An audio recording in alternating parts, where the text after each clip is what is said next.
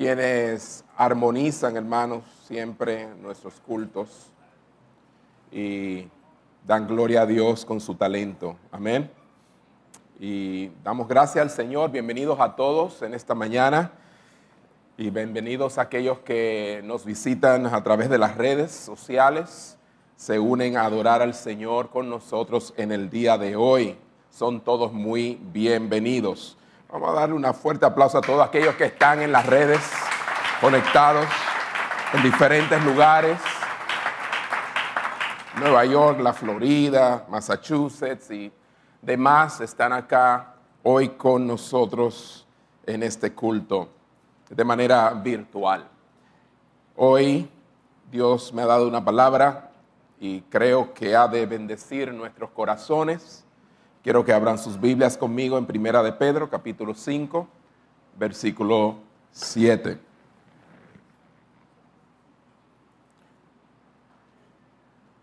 Primera de Pedro, capítulo 5,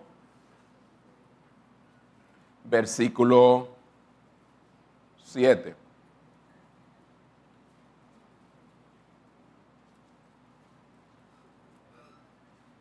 El texto es muy conocido, aunque nunca había predicado de él, pero sí lo habíamos citado innumerables de veces durante todos estos años pastoreando esta congregación.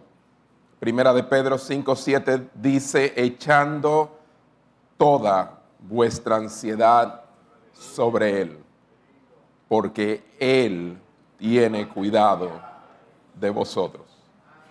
Vamos a repetirlo todos juntos este texto. Dice cómo, echando toda vuestra ansiedad sobre Él, porque Él tiene cuidado de vosotros.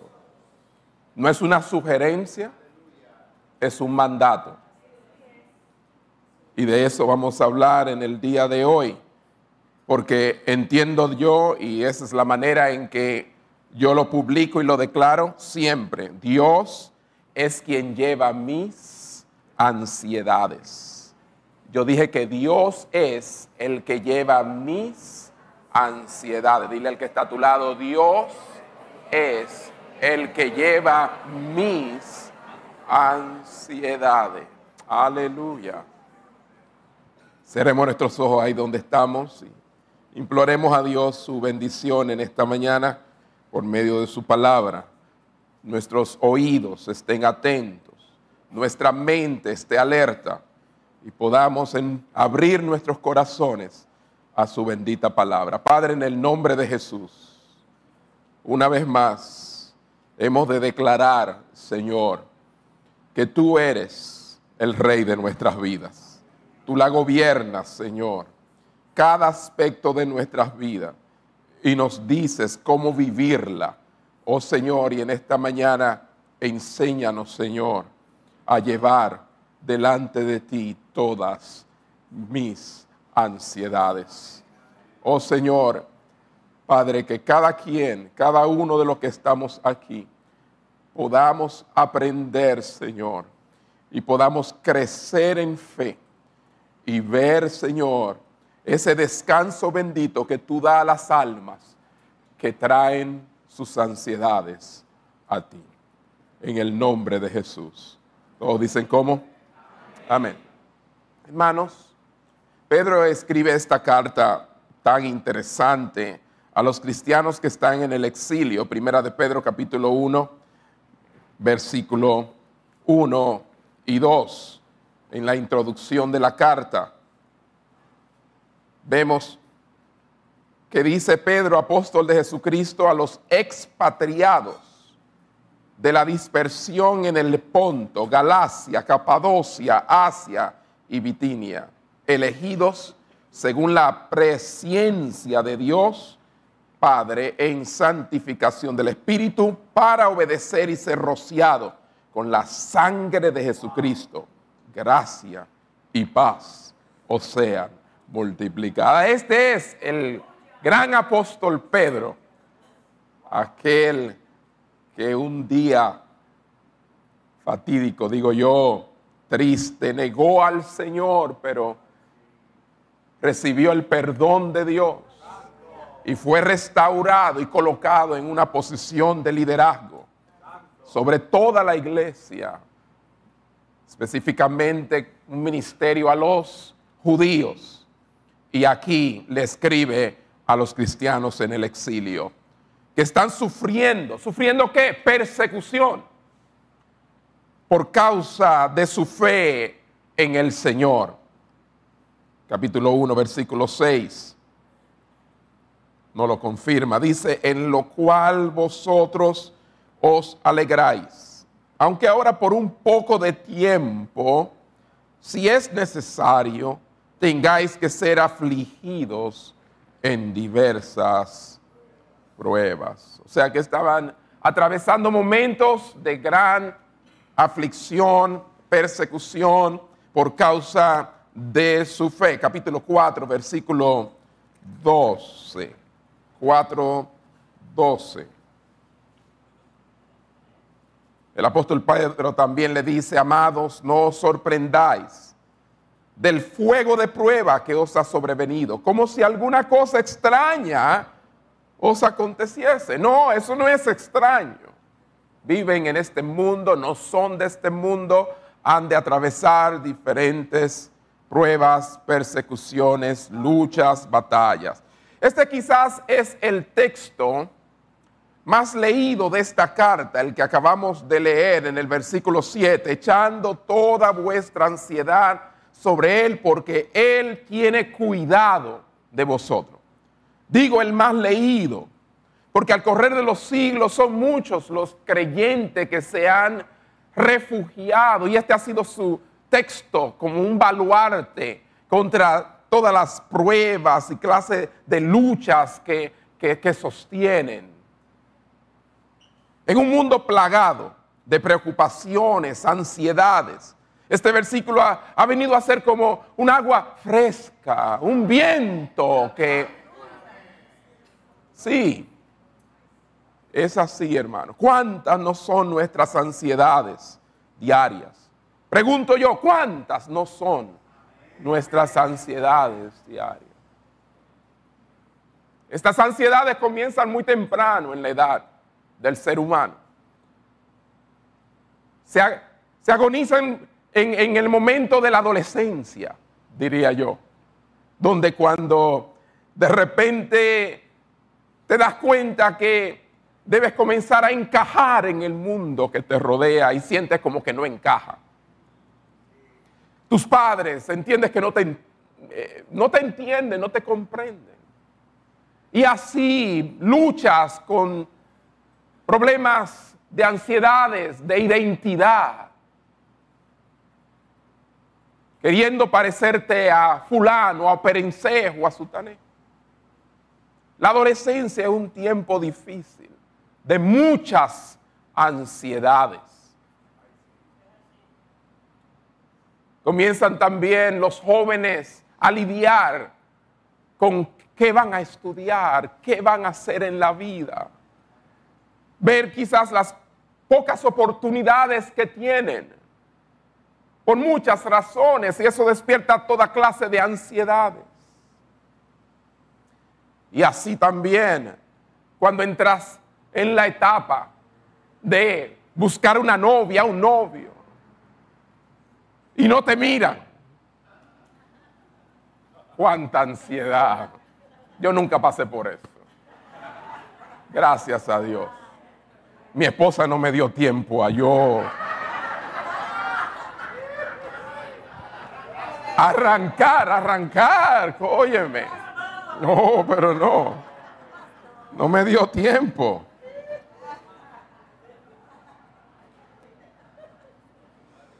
Pero bueno, ustedes entienden las muchas ansiedades que invaden al joven. Y así también cuando entras en la otra etapa, ya casado.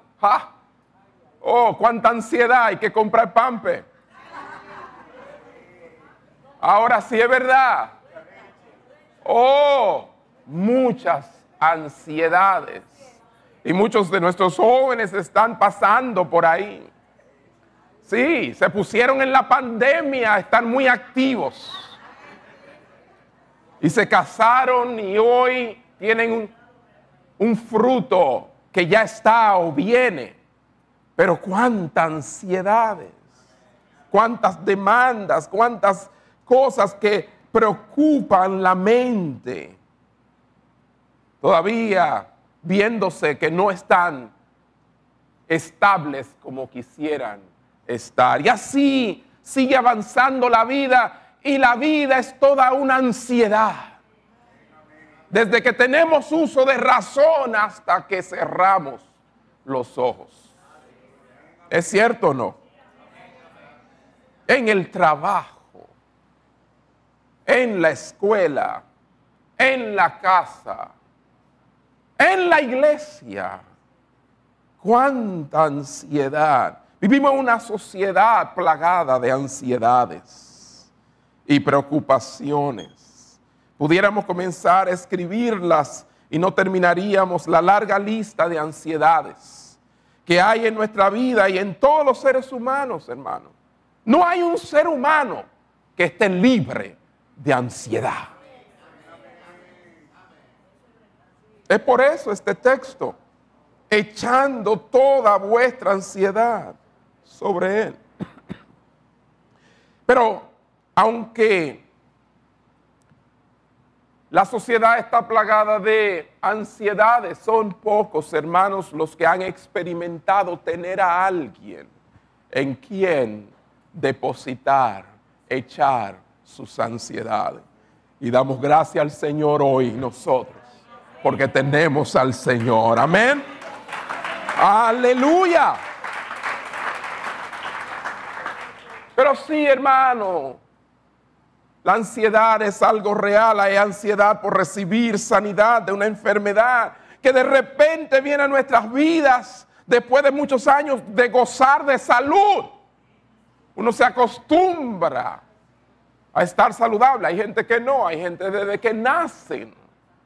Viven con esta ansiedad, preocupación de salud. Pero otros no, otros viven sanos la gran parte y mayoría de su vida y de repente se encuentran enfrentándose a enfermedades, hay ansiedad por conseguir un trabajo después de meses, quizás de desempleo y que no encuentran qué hacer.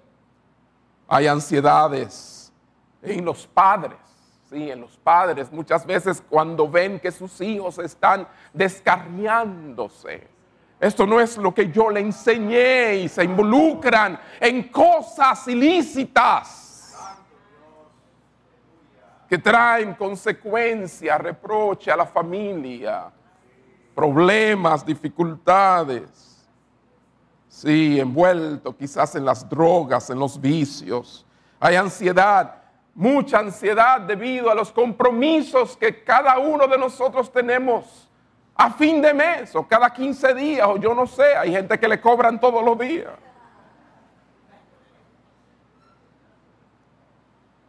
Ya ustedes me entienden. Primera de Pedro capítulo 5 versículo 7 le da esperanza y aliento a aquellos que están abrumados por las cargas y los desafíos de esta vida, porque el vivir es un desafío.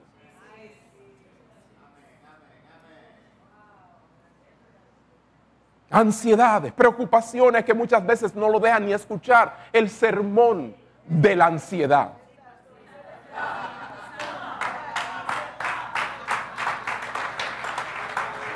¿Cómo puede ser posible que le estemos hablando a alguien de lo que tiene que hacer con su ansiedad.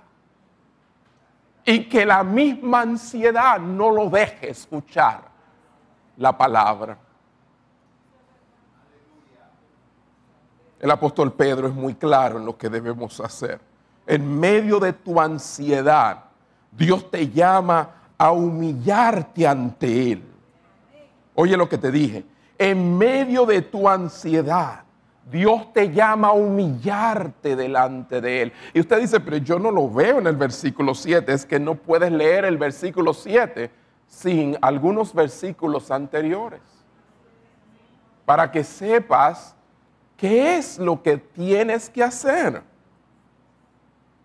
Para echar tu ansiedad sobre Él, primero tienes que humillarte. Versículo 6 dice, humillaos, pues, bajo la poderosa mano de Dios, para que Él os exalte cuando fuere tiempo, echando toda vuestra ansiedad sobre Él, porque Él tiene cuidado de vosotros. Entonces, este verbo echar no, no se puede aplicar sin antes también aplicar el verbo humillarse, humillar. Ahora bien, este versículo 6 tiene como base el versículo 5, donde somos exhortados a humillarnos el uno al otro y recordar la profunda oposición de Dios al orgullo. Dice el versículo 5 igualmente, jóvenes, están sujetos a los ancianos y todos sumisos unos a otros. Y entonces dice, revestíos de humildad, porque Dios resiste a los soberbios y da gracia a los humildes. Humillaos, pues, bajo la poderosa mano de Dios, para que Él los exalte cuando fuere tiempo, echando toda vuestra ansiedad sobre Él, porque Él tiene cuidado de vosotros. O sea, está, dentro de un contexto de humillación y nos manda a humillarnos por la razón de el orgullo. Mientras trata el problema de la ansiedad, Pedro reconoce que nada menos, oiga bien, que someterse al Señor puede traernos ayuda puede traernos esperanza. ¿Quieres ayuda de Dios? ¿Quieres esperanza de Dios? Pues tienes que someterte a Él, humillarte. Lo que pasa es que hay un problema. Los seres humanos a menudo sobreestiman su capacidad. Sobreestiman su capacidad. Pero también subestiman su incapacidad. Se lo repito. Yo sé que ustedes lo que quieren es escucharlo de nuevo. Lo entendieron muy bien. Los seres humanos sobreestiman los capaces, su capacidad. Está por encima de lo que realmente son capaces. Así piensa. Ese pensamiento positivo. Yo todo lo puedo. ¿Ve? Pero también subestiman su incapacidad. No se dan cuenta de sus debilidades, de que realmente no son tan capaces como piensan ser e ignoran sus incapacidades. ¿Están aquí? Fíjense. Permítame ilustrarlo con esta historia de un pequeño avión que estaba volando de Arequipa a Lima. Solo había en ese avión cinco pasajeros. Era un avión pequeño. Cinco pasajeros. Un niño, un cura, un doctor un abogado y por supuesto el piloto. Repito, cinco pasajeros, un niño, un cura, un doctor, un abogado y por supuesto el piloto. De repente, el pequeño avión hizo un ruido extraño. ¿Cuánto han pasado por ahí? Un ruido extraño y comenzó a perder altura. El capitán, capitán habló por el pequeño intercomunicador y dice, pasajeros, este avión está de picada. Somos cinco personas, pero solo tenemos cuatro paracaídas. Así que yo me voy. Se puso el paracaídas y saltó. El piloto, te estoy hablando del piloto. Fue el primero que saltó.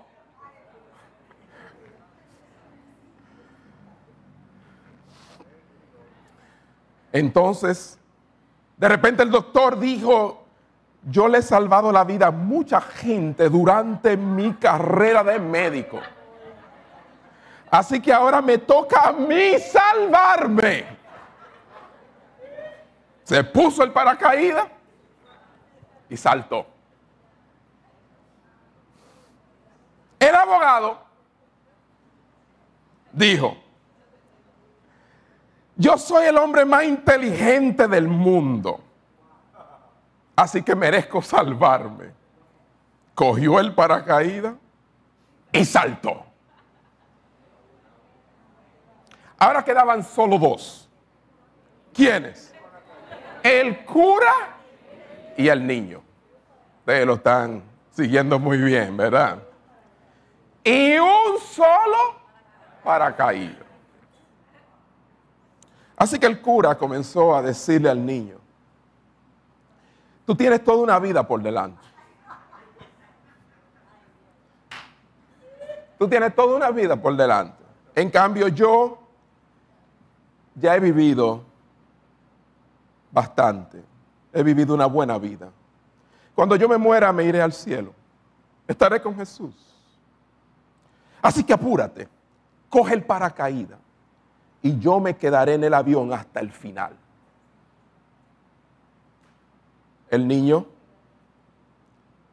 dijo, tranquilo padre, el hombre más inteligente del mundo acaba de saltar con la mochila mía.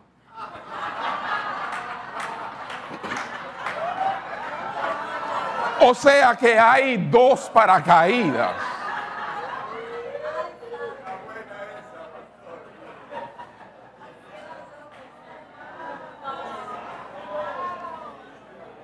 El abogado tenía un problema de sobreestimar su capacidad y subestimar su incapacidad. Como muchos hermanos, el orgullo, el orgullo. El orgullo es una opinión demasiado elevada de uno mismo. Por eso es que Dios resiste a los soberbios. Proverbios capítulo 16, versículo 18 dice, la soberbia precede al fracaso, la arrogancia anticipa la caída.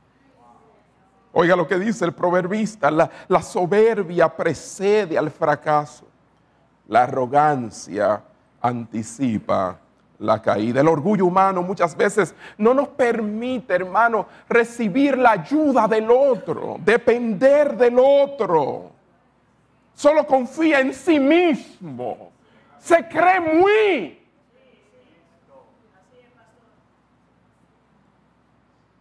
Aquí se nos ordena, como dije al principio, no se nos sugiere, se nos ordena a humillarnos, pero a, la luz de quién es Dios. Cuando tú realizas quién es Dios, no te queda más que humillarte. Él es Dios y no nosotros.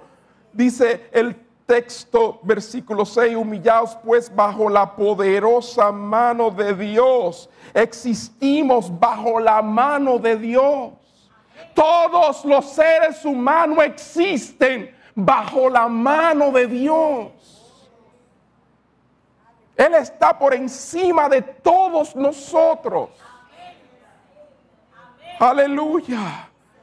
Y hay gozo, hermano, en saber su ubicación. Su ubicación es por encima de nosotros.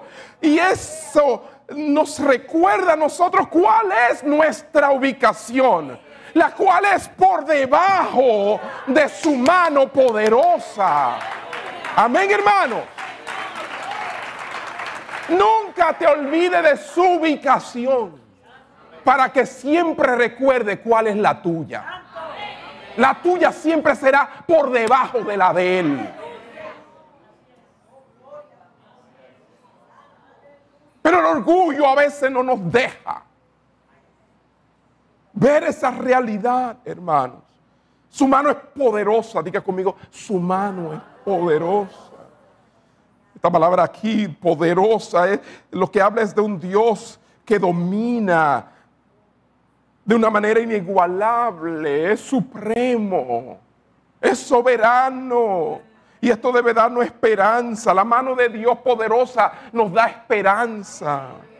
Podemos estar tranquilos. Yo puedo estar tranquilo. Tú puedes estar tranquilo sabiendo que Él tiene las cosas en sus manos.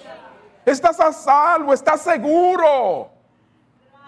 Él cumplirá su voluntad. Nadie puede frustrar su voluntad.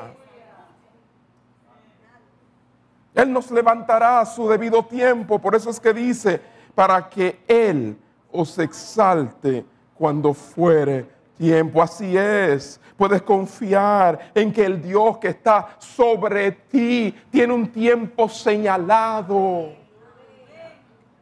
Esa ansiedad es porque crees que se está tardando. No, no, Él tiene un tiempo señalado. Estás bajo su mano poderosa. Él hará lo que se necesite hacer en tu vida.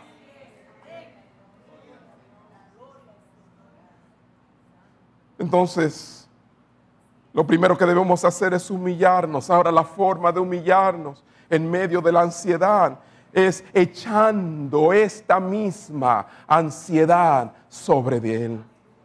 Primera de Pedro 5, 7. No vamos a andar mucho en la Biblia, no vamos a quedar ahí mismito. Primera de Pedro 5, 7 dice, echando toda vuestra ansiedad sobre Él. La verdadera humildad se demuestra cuando tenemos la habilidad de echar nuestra ansiedad sobre Él. La verdadera humildad se demuestra cuando tenemos la habilidad de echar nuestras cargas, preocupaciones, ansiedades sobre Él. Un comentarista llamado Tom Schreiner explica, los creyentes se humillan echando sus preocupaciones sobre Dios. Por el contrario, si siguen preocupándose, entonces están cediendo al orgullo. Repito, los creyentes se humillan echando sus preocupaciones sobre Dios. De no ser así, si siguen preocupándose, entonces están cediendo al orgullo. ¿Cómo va a ser, hermano? Sí, claro. En otras palabras, nuestra ansiedad está enraizada en nuestra autodependencia y autosuficiencia. Usted quiere saber qué está en el fondo de la ansiedad. Autosuficiencia y autodependencia. Todos somos culpables del pecado de la ansiedad. Todos. Pero no todos tenemos que continuar pecando de esta manera. Dios nos llama en esta mañana a echar nuestras ansiedades sobre... Es Él que nos invita. Es Él que dice, échala, ven, échala. No cargues con ella. No te creas autosuficiente. Esa ansiedad te está matando. No tienes que tomar pastillas para dormir. Echa tu ansiedad sobre mí. Aleluya. No tienes que levantarte como que no dormiste y sentirte cansado porque estabas toda la noche preocupado.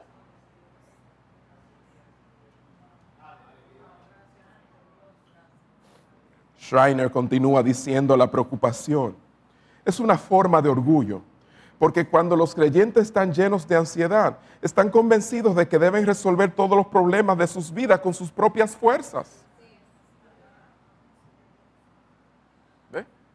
Solamente clamamos a Dios cuando ya tenemos la soga al cuello.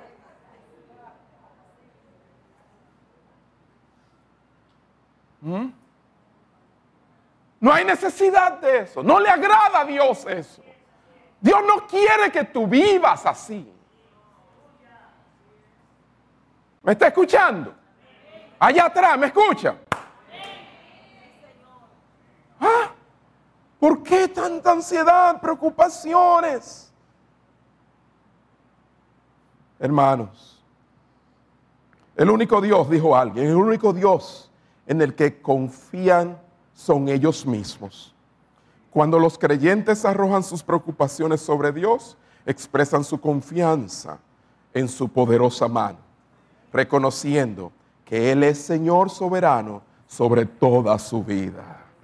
Ah, echar, echar, diga conmigo echar, echar, echar. Literalmente significa lanzar.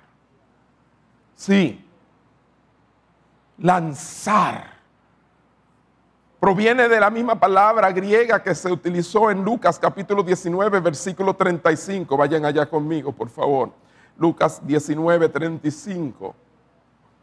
Ese gran día de la entrada triunfal de nuestro Señor Jesucristo a Jerusalén. Ese domingo de ramos, como le llama la iglesia popular. Dice aquí, y lo trajeron a Jesús y habiendo echado sus mantos sobre el pollino, subieron a Jesús encima. Lo echaron los mantos, lanzaron los mantos. Sí, eso es echar. Nunca pienses que es algo fácil. Y todo aquel que ha tratado de hacer esto se ha dado cuenta de que no es fácil.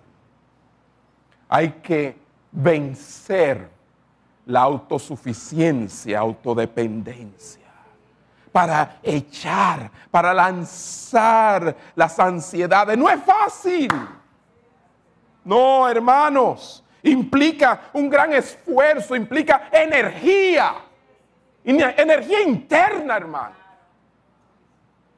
esa que gastamos preocupándonos, esa misma necesitamos para tomar las ansiedades y echarlas, lanzarlas sobre Dios. Por eso es que mucha gente no lo hace.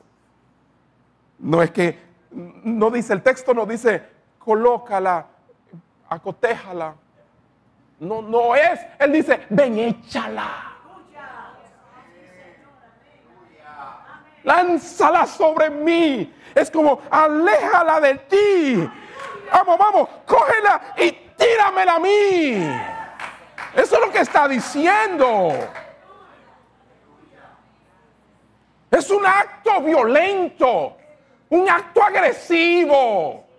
Porque te tiene dominada la mente, te tiene dominado el corazón. Quiere acabar contigo. Te estás enfermando. No, estás con problemas relacionales debido a eso.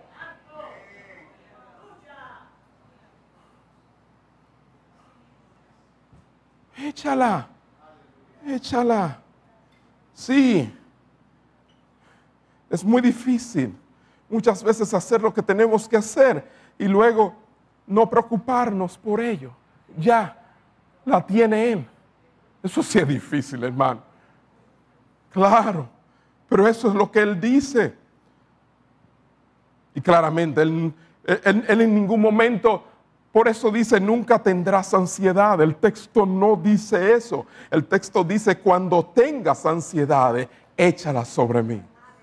Eh, eh, no está diciendo que en el mundo no vamos a tener ansiedades. Sí, vamos a tener ansiedades, pero nosotros tenemos a quién llevarlas, a quién lanzarlas. Amén.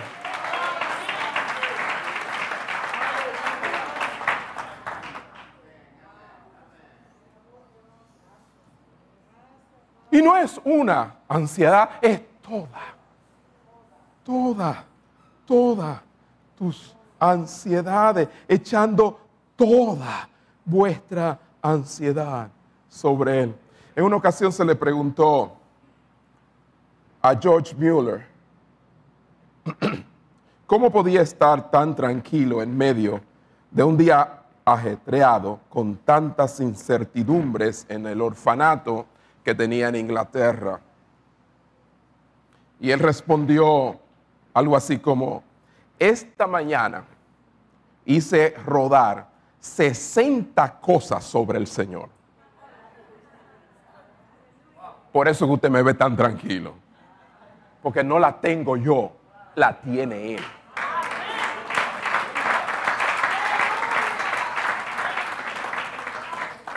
Eso es lo que Dios quiere, es una relación con Él. El creyente tiene una relación con Él. Esto no es una religión, esto es una relación.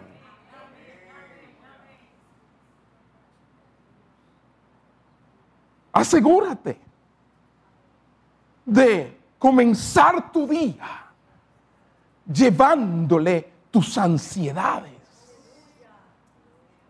No hay necesidad de abrir esa puerta cargados, ansiosos, preocupados. Si Él está esperando que tú se la lleve a Él.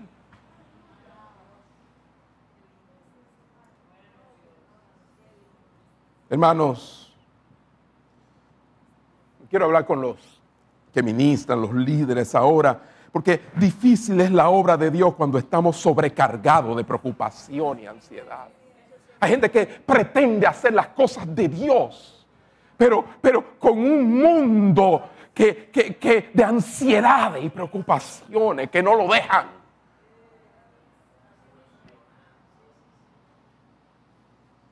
En una ocasión, el príncipe de los predicadores, Charles Spurgeon, usó la ilustración de un hombre que viene a mover tus muebles en tu casa, ¿verdad? Pero carga con una mochila enorme y pesada sobre él. Él está tratando de mover los muebles tuyos, pero está cargado ¿eh? con una mochila grandísima de cosas. Se queja de que es difícil hacer el trabajo de mover los muebles. No, no es difícil. El problema es que tú tienes una mochila de ansiedades. Y tú pretendes mover, hacer esa obra sin quitarte esa carga de ansiedad. ¿Están aquí? Muchas veces esas mismas ansiedades y cargas son las que nos hacen renunciar y decir yo no puedo. Busquen a otro o creer que eso no es para ti, o que hay otros que sí pueden y yo no puedo. Otros tienen el tiempo, pero yo no dispongo de ello. Pero es porque cargan con demasiada preocupación y ansiedad ¿eh?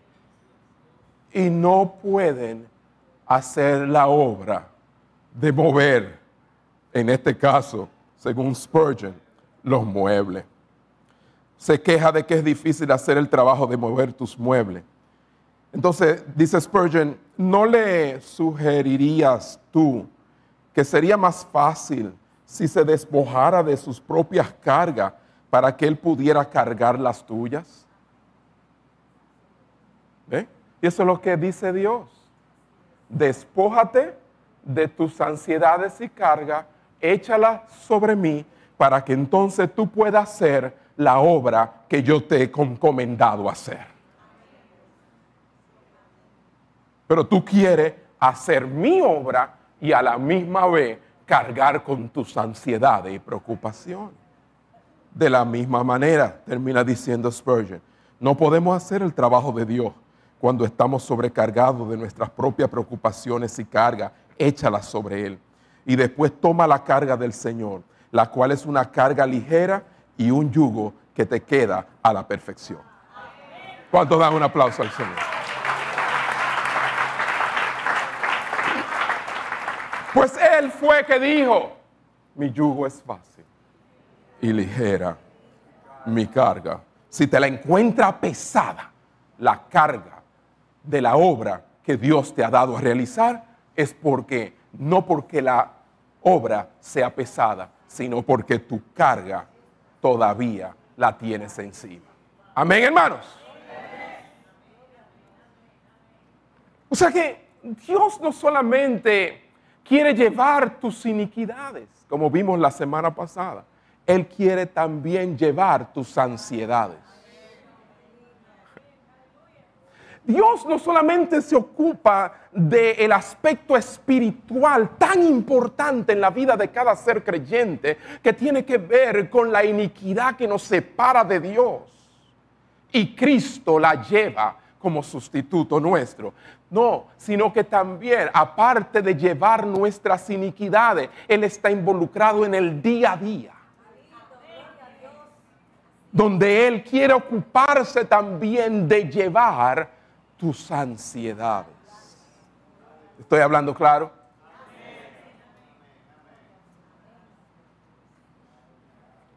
Y ciertamente el pecado, hermano, es la más pesada de todas las preocupaciones.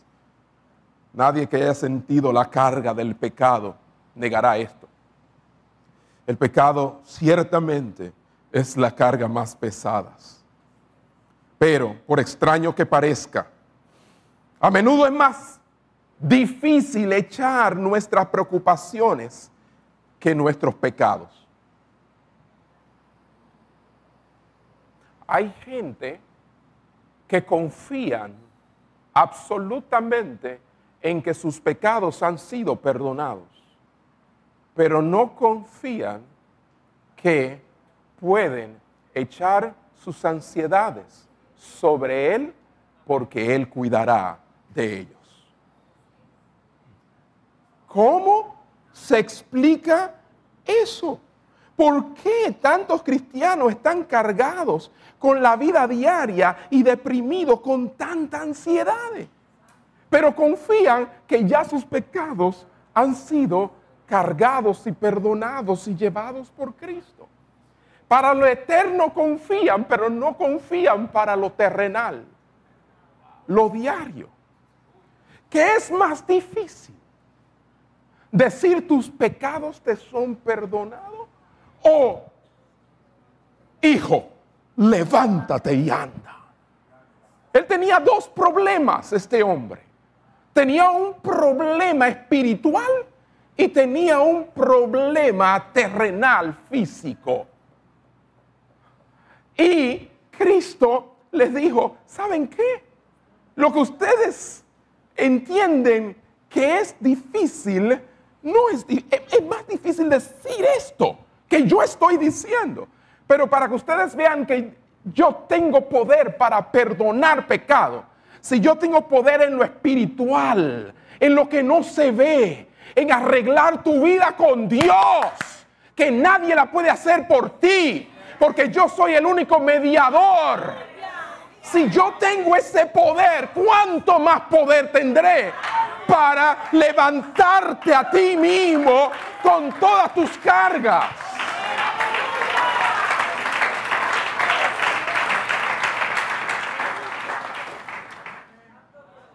Pero volvemos al punto de mi argumento en esta mañana. Confiados todos estamos aquí.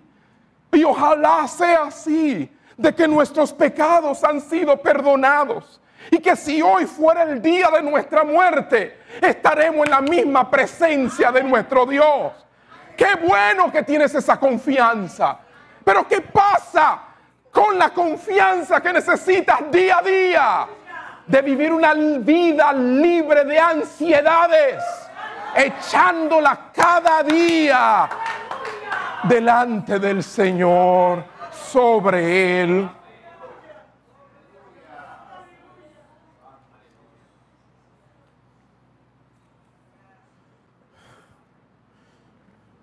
Porque hay hombres seguros de su salvación, pero tan inseguros de su provisión constante. ¿Podemos realmente, hermanos, y con esta pregunta cierro, este argumento, ¿podemos realmente creer en un Dios de gracia cuando no descansamos en un Dios de providencia?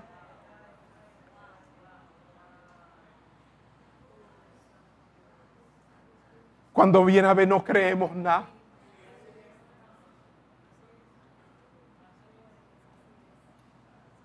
Finalmente, hermanos, Dios te manda a humillarte y a lanzar tu ansiedad sobre Él, por quien es Él y lo que Él hace por ti.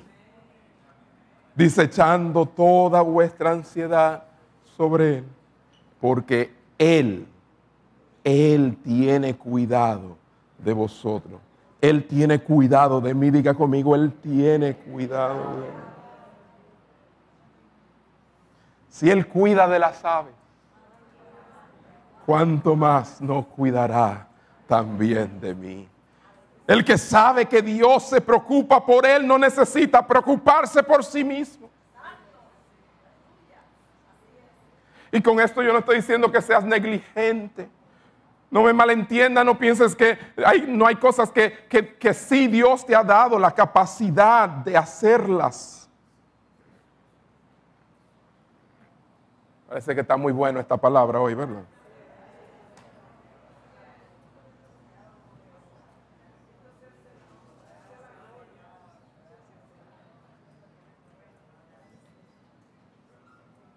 Démoslo un minutito. Vamos a meditar en lo que hemos estado escuchando.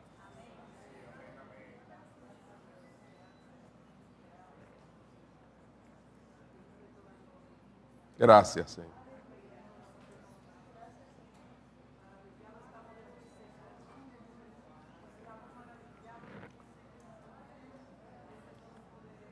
Gracias, Señor. Tú cuida de todo, Señor. Tú cuidas de cada equipo que hay aquí, Señor.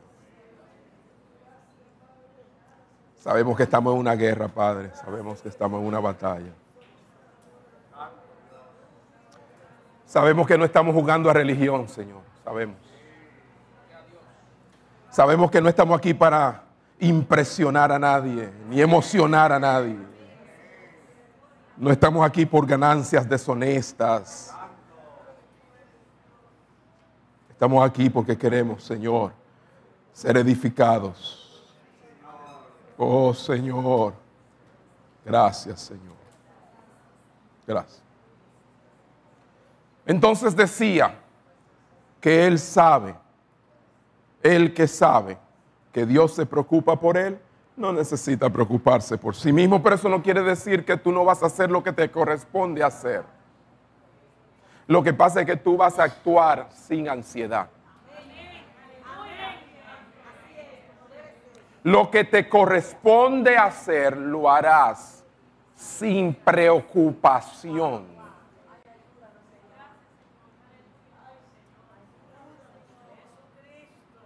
Porque ciertamente tú no eres de esos que creen que no, no, déjaselo al Señor. No, no, espérate, espérate. Hay cosas que te corresponden a ti. Pero aún esas que te corresponden a ti están dentro de lo que Dios quiere que tú hagas y cómo tú lo haces y para quién lo haces. Amén. De modo tal que tú haces tu parte, obviamente, que Dios está involucrado en esa parte también. Y entonces Él se encarga de aquello sobre lo cual tú no tienes control y que te preocupa. Amén. Está claro que no podemos separar el plan de Dios de su cuidado. Aquí habla de que la razón por la cual puedo echar toda mi ansiedad sobre Él es porque Él tiene cuidado de vosotros. Él tiene buenos planes para ti. Él hace que todo sea bueno para nosotros en su propio tiempo. Él sabe lo que hará y cuándo lo hará. El Dios de la Biblia está ahí para ti. Decía mi hermano Amaury, Dios está por mí. Sí, Él está para mí.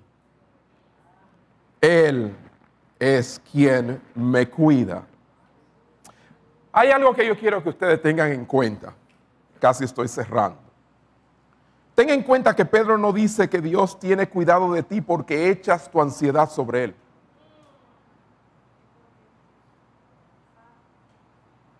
Repito, aquí no está diciendo que la razón por la cual Dios tiene cuidado de ti es porque tú echas tus cargas y tus ansiedades y tus preocupaciones sobre Él. No, es todo lo contrario. Su cuidado por ti es anterior a tus acciones.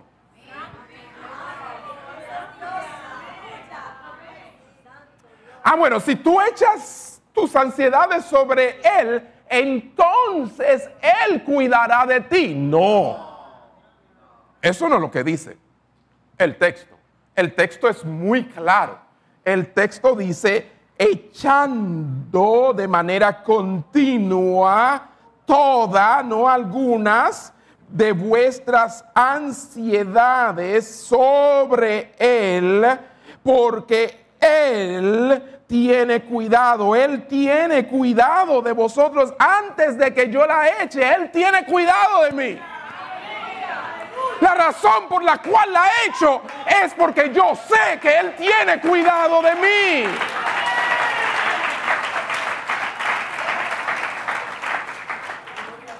Precisamente lo que me da la confianza de ir y echarla sobre Él es porque no hay ninguna molestia. Él está ocupado en mi vida cuidándome aun cuando yo vivo preocupado y creyendo que con mis fuerzas puedo vivir sin Él.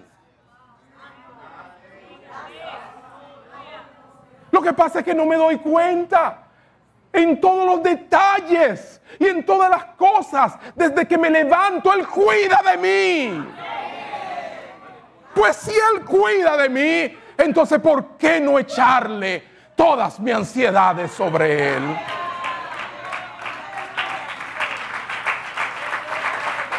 ¿Qué pasa? ¿Por qué es tan difícil? Porque no tienes una perspectiva clara de quién es Él y lo que Él hace por ti a diario.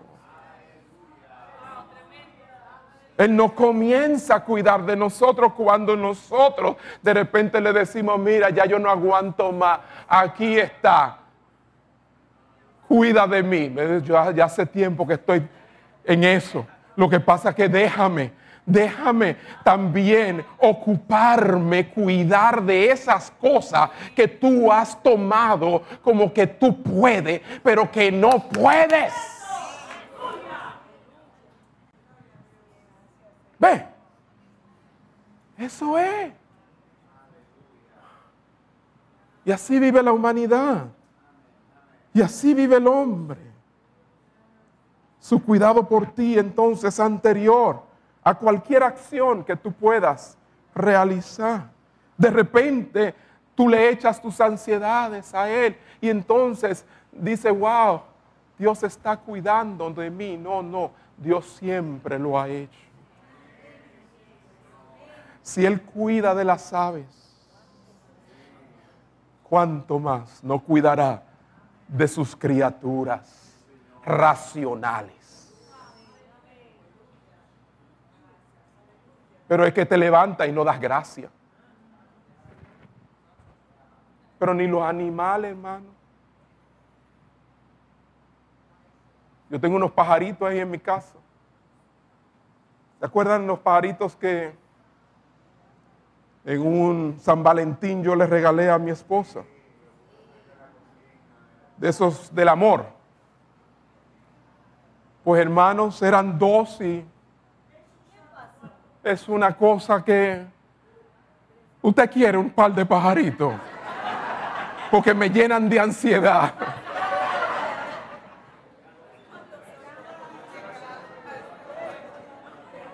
Oh, ellos han tomado muy en serio eso del amor.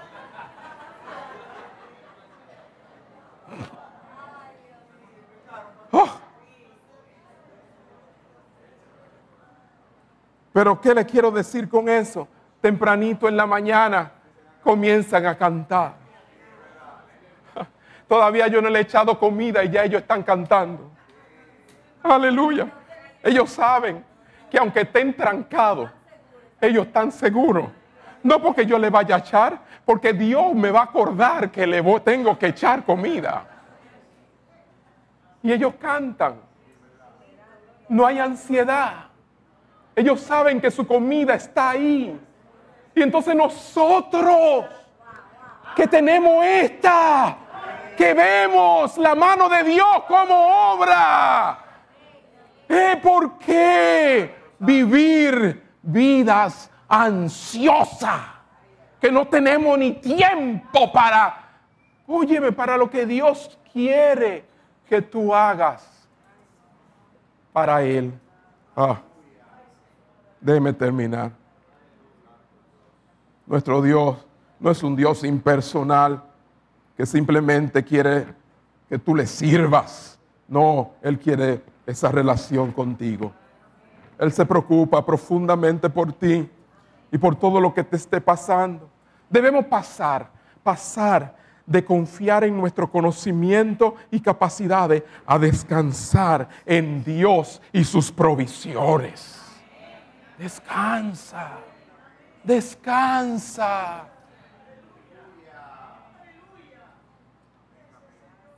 Dios está dispuesto y es capaz de llevar la carga más pesada que tú tengas. Aleluya. Deposita en Él completamente tus cargas, échalas sobre, no a media, llévasela toda. Ah, no, no, porque no es, no es una, porque es que muchas veces se convierte en una fe a. ¿Y sabe cuándo se convierte en una fea media? Cuando tú haces así y dices, ya no puedo más, y la echa todita sobre Dios y dice, aquí estoy, Señor, ya no puedo más, tómala toda, toda, toda tuya. Pasan dos o tres días y tú no ves resultados. Y dice, mira, eh, eh, pásamela de nuevo, que yo me equivoqué. Yo resuelvo antes que tú. Eso es así. Y entonces, ¿para qué? No se la lleves si tú no se la vas a entregar completamente. Y decir, eso es tuyo. Y yo voy a descansar en ti. Y tú tómate tu tiempo. Porque tu tiempo siempre es perfecto. Déjasela. Trégasela. Ahí está. Y vive. Vive tu vida para Él. ¿Mm? Hermano, la oración es la forma en que podemos entregar nuestras preocupaciones a Dios, cada una de ellas. Y eso, de eso siempre estamos faltos. No necesitamos, cuando vamos en oración, como endulzar ni, ni restarle importancia a nuestro dolor, aparentar delante de... ¿Cómo, ¿Cómo tú estás? Yo estoy bien. Porque eso es lo que hacemos con la gente. No, no, delante de Dios no yo estoy desbaratado. Estoy devaluado, como decía el valle. ¿Ah? Estoy devaluado. Aquí estoy. Señor, esto es tuyo, esto es tuyo, esto es tuyo. Te cabe más. Esto también, esto también, esto también. Mira el templo, mira esto, mira aquello, mira lo otro, mira la mujer, mira los hijos, mira esta situación, mira aquella. Oh, que, óyeme, toda te queda todavía espacio, échale más.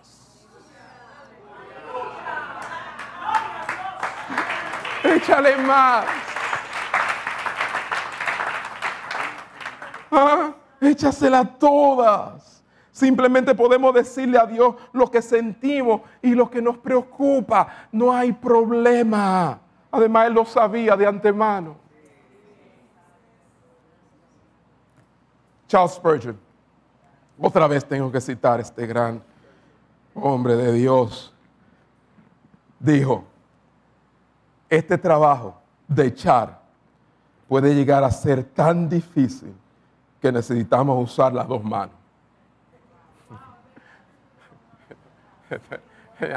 y más alguna, alguna preocupación y carga que tenemos algunos de nosotros. Mi hermano, ¿usted cree que con una mano echándola de no? Hay que levantar esa cosa con las dos manos. Dice Spurgeon, este trabajo de echar puede llegar a ser tan difícil que necesitamos usar las dos manos, la mano de la oración y la mano de la fe. La oración le dice a Dios cuál es la preocupación y le pide ayuda a Dios, mientras que la fe cree que Dios puede hacerlo y que lo hará. La oración envía la carta con el problema y la aflicción ante el Señor y abre todo su presupuesto. Y después la fe exclama, yo creo en que Dios cuida y que cuida de mí. Yo creo en que Él me sacará de mi angustia y hará promover su propia gloria.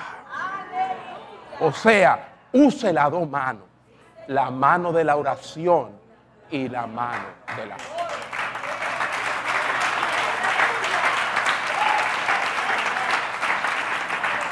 Cerremos nuestros ojos, inclinemos nuestros rostros en esta mañana. Yo creo que no debe haber un ser ansioso aquí en esta mañana. Y si alguna ansiedad aún queda en esta mañana, aleluya, la echamos sobre Él. Vive para Él, vive para Él. Vive para adorarle a Él. No, a mí hay una canción que dice así, ¿no? Yo vivo, vivo para, para adorar ponte de pie y vamos a, no sé por qué, está retumbando ese cántico en mi ser. Oh, pero tienes que cambiar tu manera de ver. Ver la vida en Cristo. Estás en Él no para vivir como viven los aquellos que no lo tienen a Él. Él te llama hoy. Él te dice hoy, Vive para mí. Entrégale tus cargas. Cierra tus ojos, inclina tu rostro. Y dice, aquí estoy, Señor. Cada una de mis cargas las llevo ante ti. Aleluya, aleluya, aleluya, aleluya. Señor, te presento a cada uno de los que están aquí. Cuán cargados, cuán cansados angustiados muchas veces entran por esas puertas. Oh, aleluya. En esta hora echamos nuestras ansiedades sobre ti y vivimos para ti. Oh, oh Señor, tú cuidas de nosotros. Gracias, Padre, gracias, Padre, gracias hay algunos que sienten que aún no pueden ni respirar de tanta ansiedad. Padre, en el nombre de Jesús. Ojalá fuera un asunto de un día. Ojalá fuera un asunto de que ya hoy la he hecho y ya mañana no debo hacerlo más. No, cada día este mundo quiere llenarnos con sus ansiedades. Y cada día vamos delante del Señor y la echamos delante de Él. Aleluya, aleluya, aleluya, aleluya. Quizás has dicho en esta mañana, ya no puedo más. Quizás en el día de hoy dices, ya yo tiro la toalla, ya yo no puedo más. Y Dios te dice, no, todavía queda espacio en mis hombros yo, yo puedo llevar tus ansiedades. Dios es quien lleva tus ansiedades. Mm. Oh Señor, Señor. Ahora, Padre mío, no más ansiedad. Oh, si tú estás, si tú estás, Señor, cada día recuérdame que estoy bajo la poderosa mano de Dios. Me humillo bajo la poderosa mano de Dios.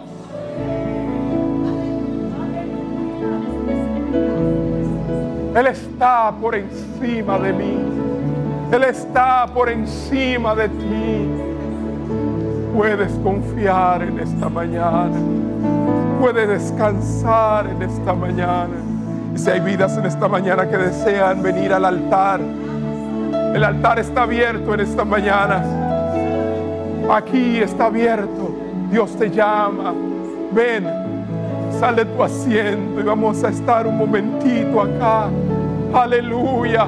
Dile, Señor, aquí estoy, aquí estoy. Si quieres doblar tus rodillas acá, si quieres echar tus cargas sobre Él, aquí está, aquí está. Aleluya, es Él y tú. Yo no puedo llevar todas tus cargas. Nadie puede llevar todas tus cargas. Es Él y solo Él. Él quiere hacerlo. Intima con Él. Intima con Él. Dile aquí.